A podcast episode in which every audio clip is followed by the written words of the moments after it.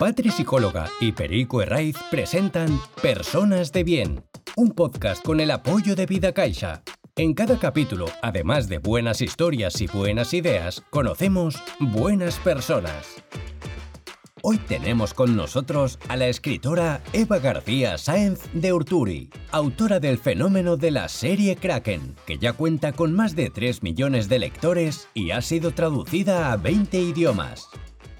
Bienvenidos y bienvenidas a un nuevo episodio de Personas de Bien, este podcast altruista y solidario, financiado, apoyado por Vida Caixa y que ayuda a que Cooperación Internacional pueda seguir manteniendo sus proyectos con jóvenes en riesgo de exclusión. Y en Cooperación Internacional está Perico. Hola, Perico. ¿Qué tal, Patri? y hoy tenemos a una gran invitada, porque además ha estado en el Club del Libro dos veces, Eva García. Y bueno, para mí es un placer. Yo fuiste además de mis primeras invitadas en, el, en el Club del Libro y yo tengo, tengo una conexión muy bonita contigo, creo que me, sí, me, sí, me encanta. Y es un placer que nos acompañes hoy aquí. Pues el placer es, es, mutuo también. Muchas gracias, Eva, por participar en este proyecto. Además, es que estamos cada semana nos están llevando los servicios sociales o centros educativos. O sea, este curso está siendo como más intenso porque más chavales y familias, ¿no? Eh, quieren apuntarse y bueno, estamos ahí trabajando a tope todas las tardes, ¿no? Con, con 100 menores, ayudando también a chavales con discapacidad. Así que nada, que, la ayuda de Vida Caixa está siendo súper eficaz y vuestra participación, Eva, también. Y Patri, muchas gracias, como siempre. Pues el alma, siempre lo digo, el alma de este proyecto. bueno, no, no es para tanto. La primera pregunta que hacemos, Eva, ¿por qué Eva es una persona de bien? Pues eh, así, así de entrada me tienes que dar un poco, unos minutos para pensármelo.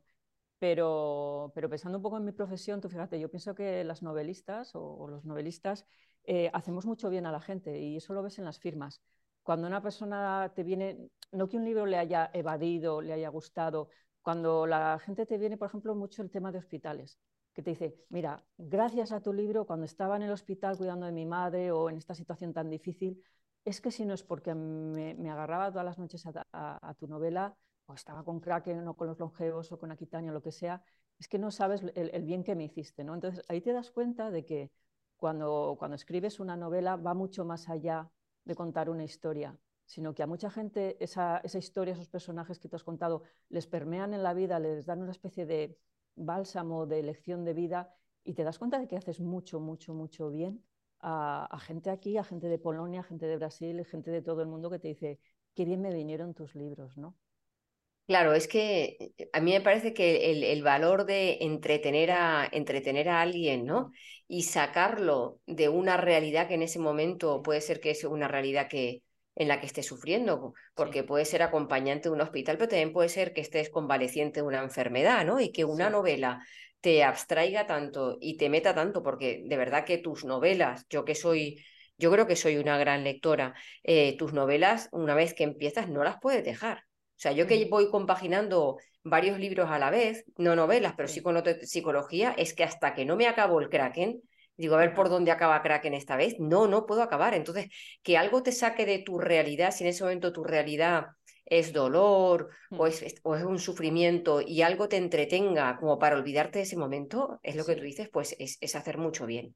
Sí, sí, yo eh, intento que mis novelas sean muy inmersivas, meto mucho los cinco sentidos. Eh, describo mucho los escenarios, describo mucho el, el, tacto, el olor, el olfato, es decir, quiero que los personajes se metan eh, dentro del cerebro del, protagonista y que vean los ojos, que vean Vitoria, que vean Venecia, que vean Madrid, de los ojos de Kraken o de Ítaca en el caso del libro negro de las horas y del ángel de la ciudad.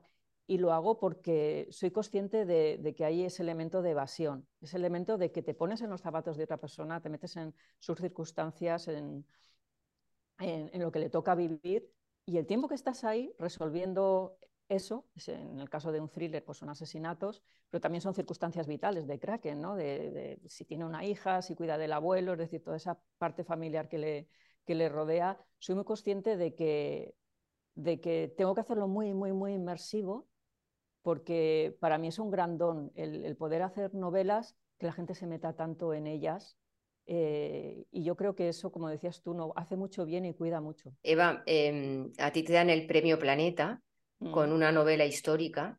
Sí. Con Aquitania, y a mí, cuando yo leo esa novela, que yo no soy de novela histórica, a mí la novela me atrapa, como todo lo que, como todas las otras de, Kraken, eh, pero sobre todo lo que me parece increíble de tu novela es tu trabajo de divulga, de, perdón, de investigación que hay detrás. O sea, eh, que tú no te sientas y dices, voy a escribir una novela. No, es que lo tuyo es una labor de investigación, de trabajo, de viajar, de dormir en la cama de Aquitania que me dijiste, de, de, llenarte de sensaciones que, le, que claro, que luego hacen que tu, que tu libro sea el libro que es, claro. Es una pasada tu trabajo. Sí, sí que, por ejemplo, Aquitania fueron tres años.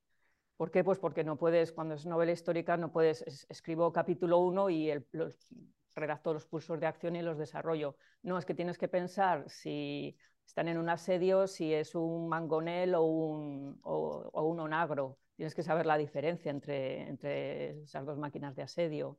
Eh, tienes que tener en cuenta tantas cosas en novela histórica que primero te tienes que convertir en una experta. Más o menos es como hacer una tesis doctoral o, un máster o, una mini carrera, en este caso era del medievo aquitano, del medievo francés. ¿no? Eh, yo acabé muy, mm, muy desfondada después de tres años. ¿Sabes lo que pasa? Cuando, cuando te tiras mucho tiempo haciendo la documentación de una novela, lo que aprendí por las malas es que el germen, la, idea inicial, esa chispa creativa, tienes que ponerte rápido a escribir, porque si no se te fosiliza y la chispa se va acabando. Entonces, cuando llegas a, ponte dos años de investigación, eh, lo sabes todo de Aquitania, lo sabes todo de Leonor, te has leído 150, leído, estudiado 150 libros, has estado durmiendo donde dormía ella, has visto su tumba, la has tocado, eh, pero ya no está fresca. A los dos años ya no está fresca ese, ese enamoramiento, se parece mucho al enamoramiento en el sentido de que hay como una especie de rapto cerebral y tienes las hormonas de la bioquímica del cerebro como, pues eso, como si te enamoras, todo lo ves genial con respecto a esa idea, no ves los puntos negativos, pero a los, sabes que el bueno, te, voy a decir a ti que es psicóloga, pero bueno, que dura entre seis meses y, eh, y 13 meses creo que es lo del enamoramiento químico, ¿no? Pues eh, con la novela pasa igual, o sea, con, las ideas creativas pasa igual. Eso se pasa, ese rapto cerebral se pasa. Y después eh, todo es más duro, todo es más mm, como meterte, meterte en una piscina de agua fría todos los días sabiendo que va a estar fría. ¿Sabes? Entonces, sí que es cierto que cuando terminé de escribir Aquitania, dije, nunca digas nunca jamás, pero voy a escribir contemporánea. Es decir, eh, no me compensa en mi vida el esfuerzo creativo, mental, etcétera, de tres años en una novela no me compensa porque, porque valoro mucho también mi energía y soy consciente de hasta dónde llegan mis fuerzas. ¿no? Entonces dije, tengo que escribir contemporánea, pero no, vuelvo, no volveré a escribir una novela con esos requerimientos eh, de documentación. Además que, claro, la iba a presentar al Premio Planeta. Eh, el jurado, entre ellos estaba, por ejemplo, un experto en medievo que era, eh, ¿cómo se llama? Eslava Galán. Después me dijo él que era experto en Leonor de Aquitania, que gracias a Dios que yo no sabía, porque no hubiese tenido la osadía de presentarlo sabiendo que él era experto y era jurado. Pero cuando me lo dice, digo, qué presión. Claro, yo tenía la presión de que, lo iba a presentar al planeta, entonces sabía que no me podía equivocar en nada porque el impacto iba a ser masivo de que cualquier error, si pones que alguien nace en febrero de 1992 y es en marzo, sabes que te van a ¿sabes?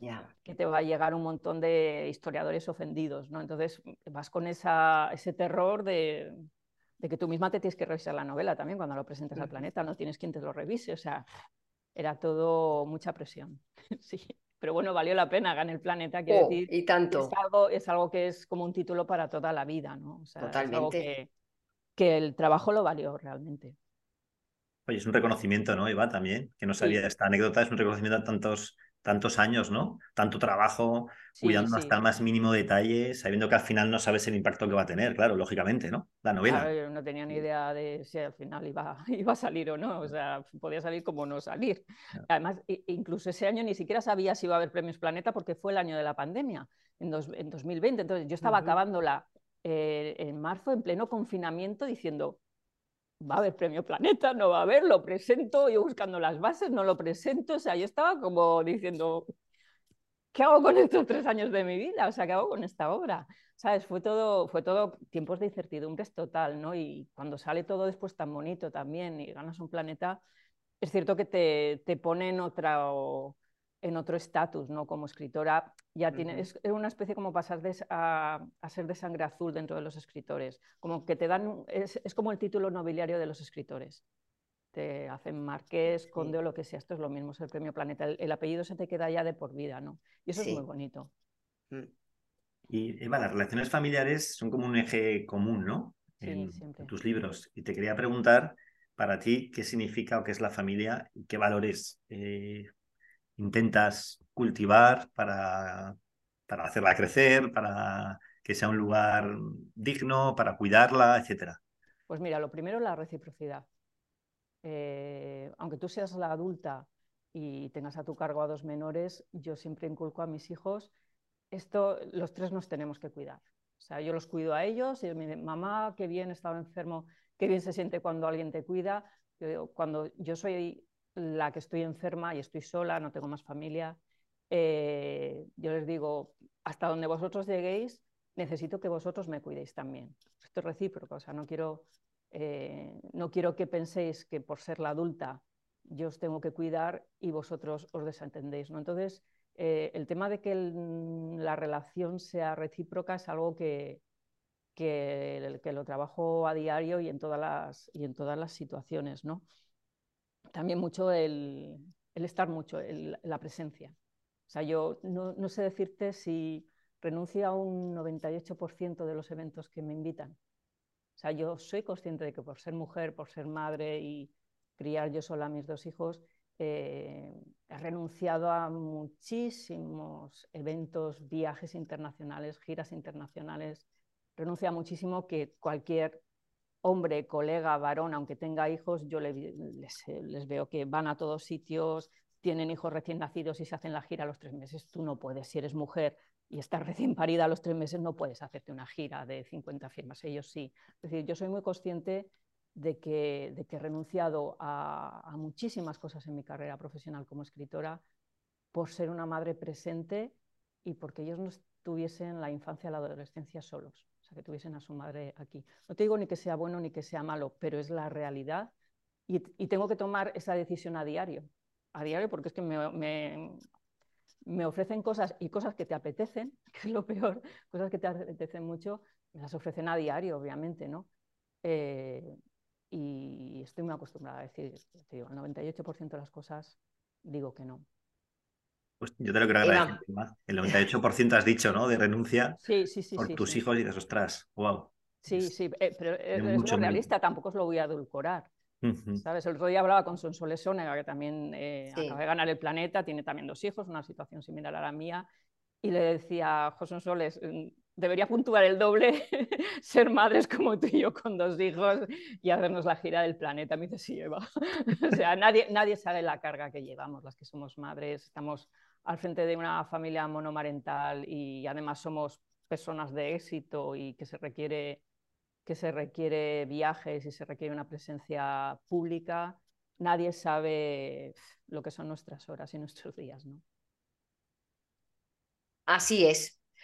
Em, tú no empezaste siendo escritora, bueno, igual sí. igual yo, soy, óptico, yo soy Claro, igual sí, pero igual, igual naciste escritora, pero llegó un momento en el que eso eh, salió a la luz.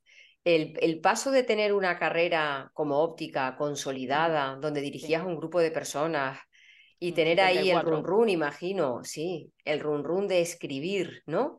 ¿En qué momento dices, cierro esta carpeta para empezar otra? Porque ese paso es muy complicado. Yo he tenido que dar pasos como esos en mi vida, dejar el fútbol profesional donde trabajaba como psicóloga del deporte, cerrar esa carpeta para coger otras eh, que no siempre sabes que te van a dar estabilidad, tampoco es que el otro lo tuviera mucho, pero ese, ese cambio que uno da de repente con el vértigo que supone, eh, ¿cómo fue? Para pues poder inspirar a otra gente que tenga ahí el sueño eh, dormido y tenga ganas de, que, de despertar del sueño y vivirlo, ¿qué le podríamos decir para animarlo? Pues a ver, se vende mucho el momento cenicienta y, yo creo que, que, es peligroso venderlo, Patrick, es muy peligroso. Te explico, yo no fui óptico de la mañana a la noche, escribo los longevos, lo peto y dejo Sí. dejo la óptica y me convierto en una autora planetaria. No funciona así. Eh, yo era óptico, era directora de, 14 ópticas, tenía 74 personas a mi cargo. Me canso de esa vida porque no me gustaba viajar, no me gustaba, no me gustaba tampoco la política de empresa, era demasiado comercial y todo esto, y yo me sentía personal sanitario más que comercial y sobre todo buscando estabilidad de no estar viajando todo el rato, me hago una oposición a, la universidad y ahí estoy 10 años. 10 años súper frustrantes porque todo el engranaje de una universidad pública mm, no, era para, no era para mí porque soy muy, muy activa y no soy de cobro un mm. sueldo y me olvido, ¿sabes? No sé cómo explicar. Era muy, muy activa para eso y entonces ahí eh, es cuando empecé a escribir la primera novela en 2009, La saga de los longevos por las noches. O sea, yo trabajaba en la universidad, luego mis hijos tenían por entonces uno y dos años, o sea que hasta que los acostaba a las nueve y media no empezaba a escribir hasta las dos, tres de la mañana. Y así me tiré tres años escribiendo longevos. Pero no es que nazcan un día tu necesidad de escribir, es decir, en mi casa siempre se ha leído y se ha escrito, mi padre era abogado y era también escritor, entonces yo le veía siempre que leía y escribía, entonces es algo que, que me parecía normal desde siempre escribir también. Eh, desde siempre, independientemente de ser óptico, yo me iba haciendo mis cursos de escritura en, escuelas de escritura de Barcelona y de, y de, Madrid. Y no se lo decía a nadie de mi entorno porque era tan consustancial en mí como ser scout, como subir al monte, como saber montar en bicicleta o tocar la guitarra. O sea, no tienes, lo mismo que no tengo que explicar a la gente que toco la guitarra, yo no explicaba a la gente que yo escribo. Entonces, cuando la gente comentaba, ah, pues estoy haciendo un curso de personaje y tal, decía, ah, pero tú pero incluso familiares cercanos, eh, pero tú escribes. Sí, o sea, yo con esa naturaleza, de, ¿por qué no lo sabes? Es decir, es algo que hacía siempre a diario y que yo misma me gustaba hacer cursos de novela, etcétera, etcétera. Cuando empecé a escribir Los longevos me lo planteé como todo, o sea, no me, me acababa de sacar la, la plaza, aparte con dos niños tan pequeñitos estaba muy ocupada. Lo último que se me ocurría es volver a cambiar de profesión y de carrera. O sea, ya había cambiado, ya me había costado tres años aprobar dejar de ser óptico y sacarme una plaza fija como para... Y segundo, no conocía a nadie del mundo editorial.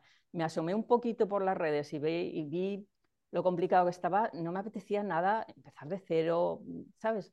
Eh, llamar a puertas, no me apetecía nada. Entonces, yo fui por libre. Yo me escribí la novela durante tres años. Cuando pensé que ya estaba profesional, la subí a, Amazon y ahí sí que fue eh, empezar a trabajar las redes, que antes no estaban redes sociales ni nada, y era cuando empezaban, empezar a trabajarlas, y ahí fue cuando el éxito que tuvieron los longevos en autopublicados y que hicieron que en dos meses ya se publicasen en una editorial habitual. Yo no dejé la universidad, me, haber tenido una plaza fija me había costado, no te imaginas. Claro sacármela. Entonces, segundo, vivía en el mundo real, es decir, tenía mi hipoteca, mis gastos, dos niños pequeños, tú no dejas, ah, autopublica en Amazon, mm, voy a ser escritora. No, hombre, no, está un mundo real, tienes que pagar dos guarderías, o sea, no sé cómo explicarte. Entonces, yo estuve compaginando trabajar en la universidad, criar a mis hijos y, escribir y, todo esto, pues con la saga de los longevos, con los hijos de Adán y con Pasaje a. Y con Pasaje a ya me pude permitir, hice mis cálculos y dije, bueno, esta doble vida o triple jornada laboral no puedo, es decir, entrar en la universidad de 7 a 4 y media, por las tardes dedicarme a mis hijos y por las noches escribir y redes sociales, mm, vamos, imagínate la locura que era y tantos años seguidos aquella actividad. Pues yo hice mis cálculos, siempre he sido muy hormiguita y dije, bueno, me puedo coger una excedencia, con una excedencia pues estar un mínimo de dos años fuera y un máximo de 15. dije, ¿me da para dos años? Sí, vale, pues me cojo la excedencia, sigo escribiendo y veo, pero siempre con la, esto de a los dos años vuelvo.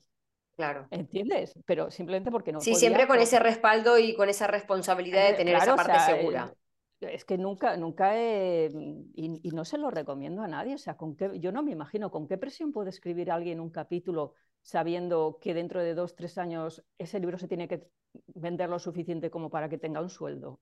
O mm. sea, yo no, eso no lo, se lo recomiendo a nadie, no son maneras, ¿sabes? Frente a esta idealización de has nacido siendo escritor, siempre se te va a ocurrir una idea de una novela, eh, tal. Qué complicado eso. No, o sea, yo pienso que hay mucha gente frustradísima y por eso hay tantos haters en el mundo editorial, porque hay gente que está frustradísima porque el mundo editorial real es muy crudo, muy duro y y la gente que vende bien y todo eso, somos muy poquitos, muy poquitos y unos pocos años. Esto no es para toda la mm. vida, Patrillo. Dentro de 10 años no estaré en estas cifras, ¿sabes? Pero ni yo ni nadie de los que ahora estamos en estas cifras. Son modas, vienen nuestros lectores más jóvenes, está ahora mm, todo es romántica, etcétera, etcétera, o todo es fantasía, y, esto no va a ser para toda la vida. Entonces yo creo que hay que ser con el tema de la economía y con el tema de los de, este tipo de, de, profesiones creativas, creo que hay que ser, que vivimos en el mundo real y hay que ser muy realistas.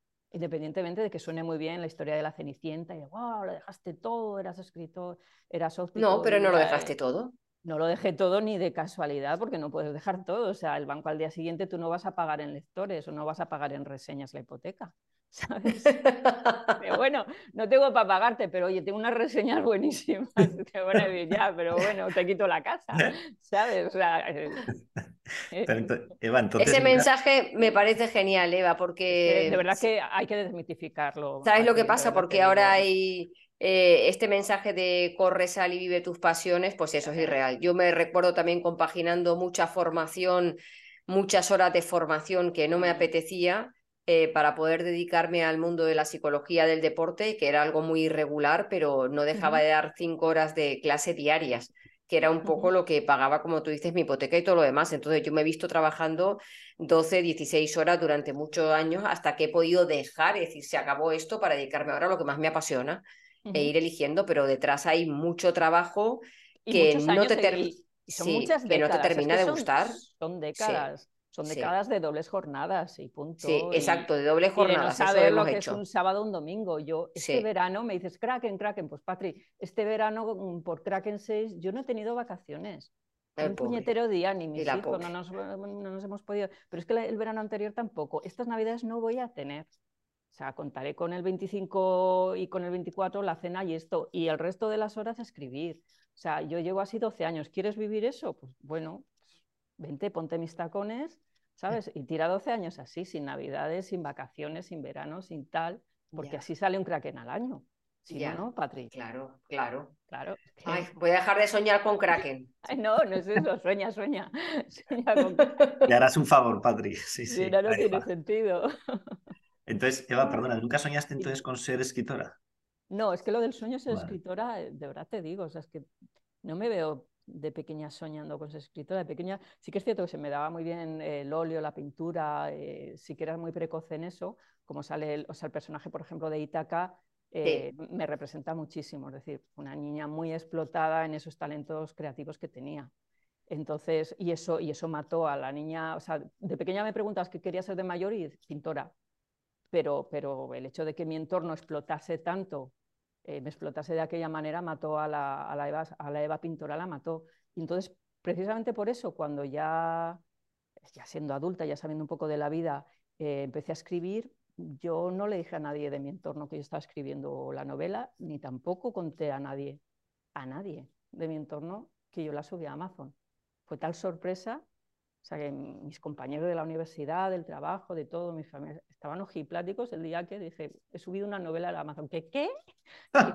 O sea, todo el mundo fue, muy shock. O sea, hubo un pequeño terremoto social en mi entorno. Nadie tenía ni la más remota idea, pero así no mataron a la escritora, porque si no lo hubiesen Claro, claro, claro. Em, yo creo que mm, el tipo de novela que tú haces y, la manera que tiene de engancharnos en esta sociedad en la que no se lee, porque la gente cada vez, de hecho hay músicos y cantantes que hacen canciones mucho más cortas para poder escucharlas en el TikTok. Eh, para mí me parece que tu trabajo tiene un valor incalculable porque estamos perdiendo eh, la capacidad lectora, la comprensión lectora y con eso estamos eh, disminuyendo muchas facultades funciones cognitivas, como la capacidad de atención y concentración. Muchos profesores dicen que en, el, que en los institutos y en los colegios los chavales no son capaces de leer o mantener la atención en más de un párrafo.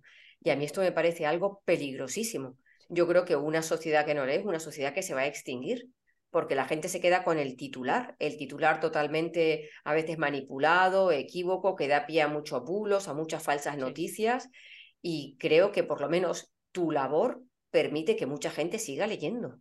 Sí, sí, yo el otro día vi una película con mis hijos que se llama, me lo pidieron ellos y me encantó, se llamaba Idiocracy, una película de hace unos años, pero eh, no sé en qué plataforma, en, Prime me parece, lo pudimos comprar. Y habla de una distopía de dentro de 500 años, eh, las personas con bajo estrato cultural los más analfabetos se reproducen mucho, mucho, mucho y la gente muy inteligente nunca encuentra el momento de reproducirse porque dice, no voy a tener hijos ahora porque tal, no voy a tener hijos porque tal, y, y acaba la gente muy inteligente no teniendo hijos, entonces dentro de 500 años el cociente intelectual es de 48, más o menos. Entonces, son idiotas perdidos. Entonces está muy bien esa distopía, ese, ese modo de comedia un poco burda, pero a mis hijos les impactó muchísimo porque algunos se quedaron y me dijeron, o sea, y, veías esa sociedad eh, que era pues gente comiendo solo comida basura, gente que se reía si alguien hablaba un poco mejor con un poco mejor de vocabulario, gente que hablaba del sexo de la manera más burda como modo de vida. Y mis hijos se quedaron y me dijeron, es que reconozco a algunos de mis compañeros de clase, mamá, y yo les río las bromas y estas cosas de TikTok y estas tonterías, y les hizo, les impactó mucho más que a mí les impactó mucho, decía, es que vamos hacia eso, mamá. Y los dos empezaron ya, vamos a leer más, vamos a la lección de la, de, la, de la, película, que parece una película muy idiota, no lo es. Es, mm, por favor, necesitamos una sociedad más culta, ¿no? Y, y, es absolutamente cierto. Y decía, es que es cierto, no hemos pensado, o sea, pensamos en que para qué vamos a usar la tecnología dentro de 500 años, pero si cada vez somos más idiotas y más superficiales, a lo mejor la tecnología se usa, pues eso, para mejorar el rendimiento sexual, para lo más superficial. ¿Sabes? Pero mm, cuidado, cuidado si vamos hacia una sociedad cada vez más superficial, ¿no? Y sí, asusta mucho esto del algoritmo que, que está matando nuestra atención. Si, si como adultos lo notamos, imagínate los nativos digitales, ¿no? Eh, asusta muchísimo, realmente. Mm. Eva, perdona, ¿puedes repetir el título? de la película. Idiocracy, Idiocracy. Idiocracy, La podéis, ya te digo, la puedes comprar o alquilar o lo que sea. Creo que está en Prime. Pero dentro de que es una comedia burda de 2000, creo que era, o 2015, no recuerdo, eh, de verdad que, tiene... De hecho, podéis ver eh, reseñas que hacen en YouTube y gente dándole vueltas a esa... A, que ya hace 15 años ya nos decían como se parecía mucho al mundo de TikTok realmente esa película. A, la gente que está dentro de TikTok, por ejemplo, ¿no? a, ese, a ese hacer el idiota y, y bueno, el presidente de los Estados Unidos pues, parecía prácticamente una mezcla de Donald Trump y, no sé, de estos luchadores mexicanos con máscara, o sea, absolutamente paródico, pero te hace mucho pensar de decir, es que hace 15 años ya se veía venir esto, lo que estamos ahora, ¿no? Eva, en alguna entrevista, eh, y también lo hemos comentado en esta, ¿no? Te he ido a hablar de la renuncia, del ritmo que llevas, bueno, y lo hemos comentado, ¿no? Hace poquito, y decías que la renuncia te da mucha libertad. Sí, una vez que eres, para renunciar hace falta mucha valentía. Un poco como dicen los budistas, ¿no? que si no tienes ningún deseo, ningún apego, eres, eso te trae la paz. ¿no? Para renunciar hace falta renunciar primero a tu ego, eh, al, al, ese yo que quiero esto y, y baso mi ego en, la consecución de logros. Tienes que renunciar a esa, a esa parte de ti, pero, pero es cierto que la libertad que tienes el día que renuncias a algo que es que no, que es que no, sabes que te has empeñado igual en años, a un lugar, a unas personas, a lo que sea a un entorno, a un logro, y dices, mira, que no, que, si es tan difícil, no. Eh, después esa paz que dices, joder, pues no lo necesitaba tanto, o habrá un repuesto para ese lugar, para esas personas, para ese círculo, habrá algo mejor para mí, ¿sabes? Que, que esto que cuesta tanto, ¿no? No tiene por qué ser la vida tan difícil y los logros no tienen que ser tan difíciles, ¿no? Tan, tan difíciles de alcanzar. Me parece muy chula la frase, pero quería, tener la curiosidad, ¿no? Decir, ¿por qué dijiste, ¿no?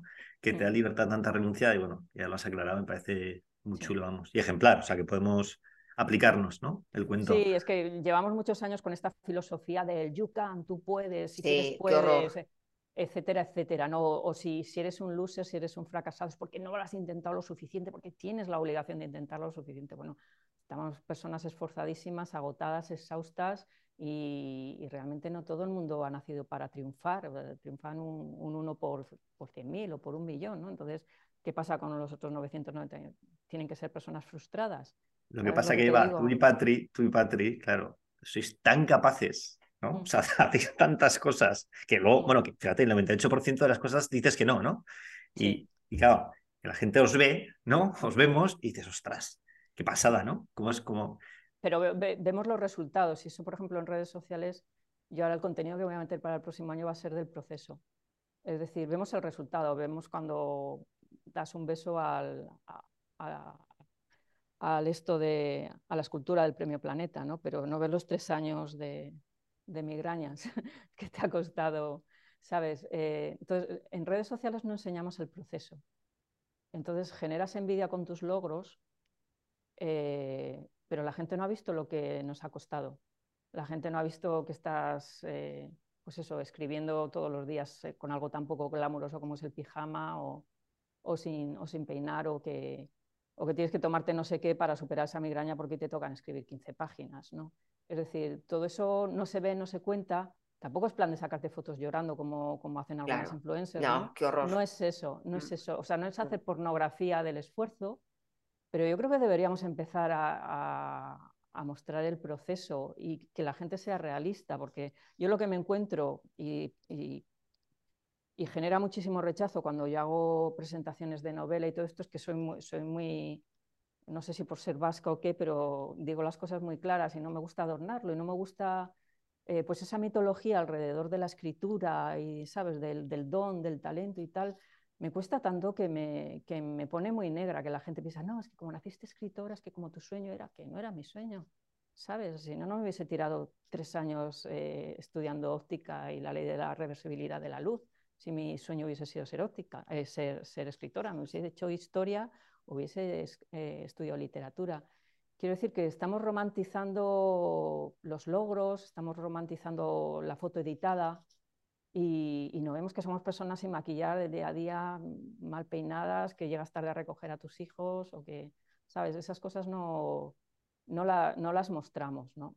Entonces creo que es peligroso. estamos creando una, una sociedad en la que los logros son muy reales y todos, o sea, yo conozco ahora muchas personas de éxito como, como tú, Patri, muchísimas personas y, y, de lo que hablamos cuando estamos a cámara cerrada tiene nada, no tiene nada de glamuroso.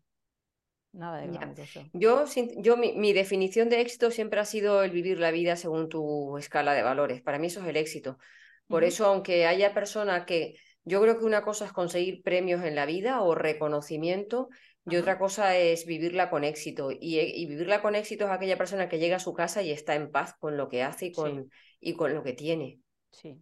Para mí, para mí, yo siempre he dicho, la felicidad para mí es la ausencia de conflicto. Yo sé que el conflicto a veces es necesario bueno y tal, pero para mí, donde esté la serenidad, como dices tú en tu libro, donde esté la serenidad y la paz, eh, que se quiten las, sabes, las subidas y las bajadas y las montañas rusas del éxito mm. y, luego del fracaso y de todo. ¿sabes? O sea, que eso, eso lo, tengo, lo tengo clarísimo. Yo creo que cuantos más años eh, vives, más valoras la serenidad, ¿no, Padre? Yo, vamos, yo totalmente. Para mí es de un valor incalculable. Por eso que yo no persigo la felicidad, yo persigo la serenidad. Vamos, pues ya somos dos. vamos, yo. Nos queda poquito tiempo. Sí. Eh, pero sí que me gustaría, Eva, a ver dos, dos preguntas. La primera es, hablas también mucho de la cadena de violencia, ¿no? Sí. Y que también te inspiras, bueno, que, mm. te basas ¿no? en tus novelas. Nosotros estamos en contacto con muchos chavales, con muchas familias y muchos chavales menores que están en situación vital de conflicto, claro, por el entorno, por las circunstancias, muchas familias, ¿no? Pues con distintos problemas en un barrio donde hay pues, consumo de droga, tráfico, ¿no? Temas de cárceles, reformatorio de menores. Eh, con todo lo que has leído, has estudiado, has escrito, has pensado, ¿no? Me imagino que una barbaridad. Y he vivido. y has vivido. cadena de violencia he vivido, sí. ¿Cómo podemos nosotros ayudar a estos chavales? Eh, ¿O tú crees que la libertad, que también eh, sé que has hablado, ¿no? De, a veces de este poder que tenemos, que al final somos libres, pero esta libertad es más poderosa que el pasado, que el entorno, eh, o la redención en esta vida es imposible. A ver, eh, Patri como psicóloga te, va a decir muchas más cosas con, mucho más perspectiva que yo. Desde mi poca perspectiva, eh, te digo, pienso que el tema de la cadena de violencia, eh, el, entorno hace muchísimo. Entonces, si se puede alejar esa persona de ese entorno, lo haces todo. O sea, el cambio de escenario, yo una cosa he descubierto en mi vida, el cambio de escenario te lo cambia todo. O sea, aunque tú no cambies nada, cambias de escenario vital y cambia todo. ¿sabes? Entonces, una persona que esté en un entorno violento, que tenga que sufrir lo que sea, etcétera, etcétera, o tiene amigos violentos, o tiene una presión social que le hace ser violento para sobrevivir, si le cambias de entorno, ni siquiera tienes que cambiar ese, esa estructura de personalidad. Simplemente estaba reaccionando, se estaba adaptando a esa violencia, estaba sobreviviendo a esa violencia con los pocos recursos que tenía. Dos, eh, seguramente, Perico, tú serás un, tendrás para muchos de esos chavales la figura del mentor.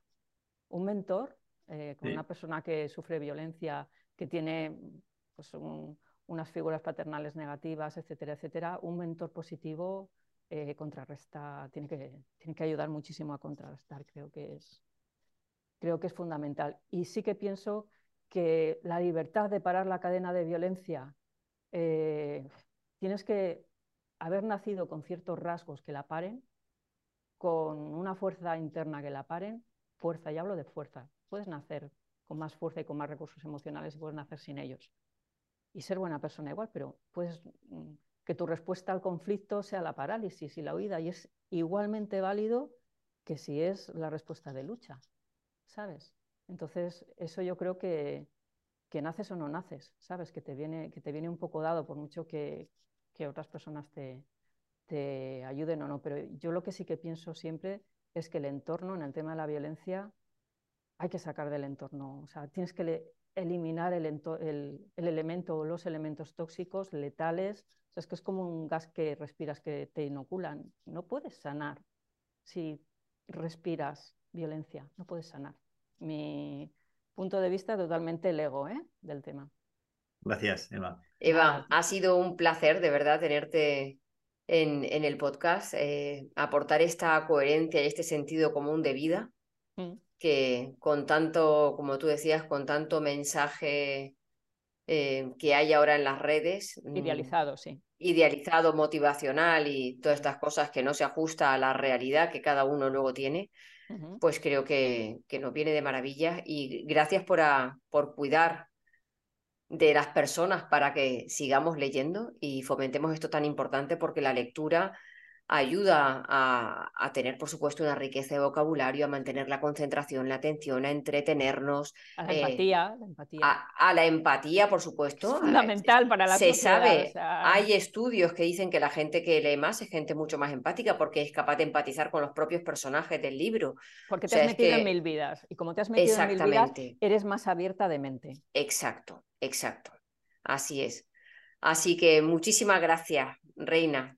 Pues ha sido, vamos, yo me estoy haciendo adicta a, estas entrevistas tuyas porque es una, es una maravilla, ¿no? a veces tienes entrevistas con gente que se queda en el lado un poquito más superficial de las cosas y tal, pero me encanta que bajemos siempre al mundo real, mm. ¿sabes? Y, que, y, que, y que contemos las cosas pues, pues tal, y como, tal y como pensamos que tenemos que, que decirlas, ¿no? Entonces, eh, a ti también, Perico, te agradezco muchísimo eh, lo que haces, lo que estás haciendo por esos chavales. Yo me emociono, pero... Las puertas, las puertas abiertas, Eva, para que puedas venir con tus hijos también. Bueno, y en Marruecos y la India, ¿eh? que tenemos ahí también proyectos que yo dirijo. Y ha sido una auténtica delicia, Eva, la entrevista, más allá de la escritora, la persona, ¿no? Una auténtica maravilla. Muchísimas gracias, una delicia. Gracias, Eva, y gracias, Patri. Este podcast nace con el objetivo de impulsar un cambio positivo a través de grandes historias y mejores personas capaces de influir en otras. Queremos agradecer el apoyo de Vida Caixa, que ha hecho posible este episodio de Personas de Bien. Hasta el próximo capítulo.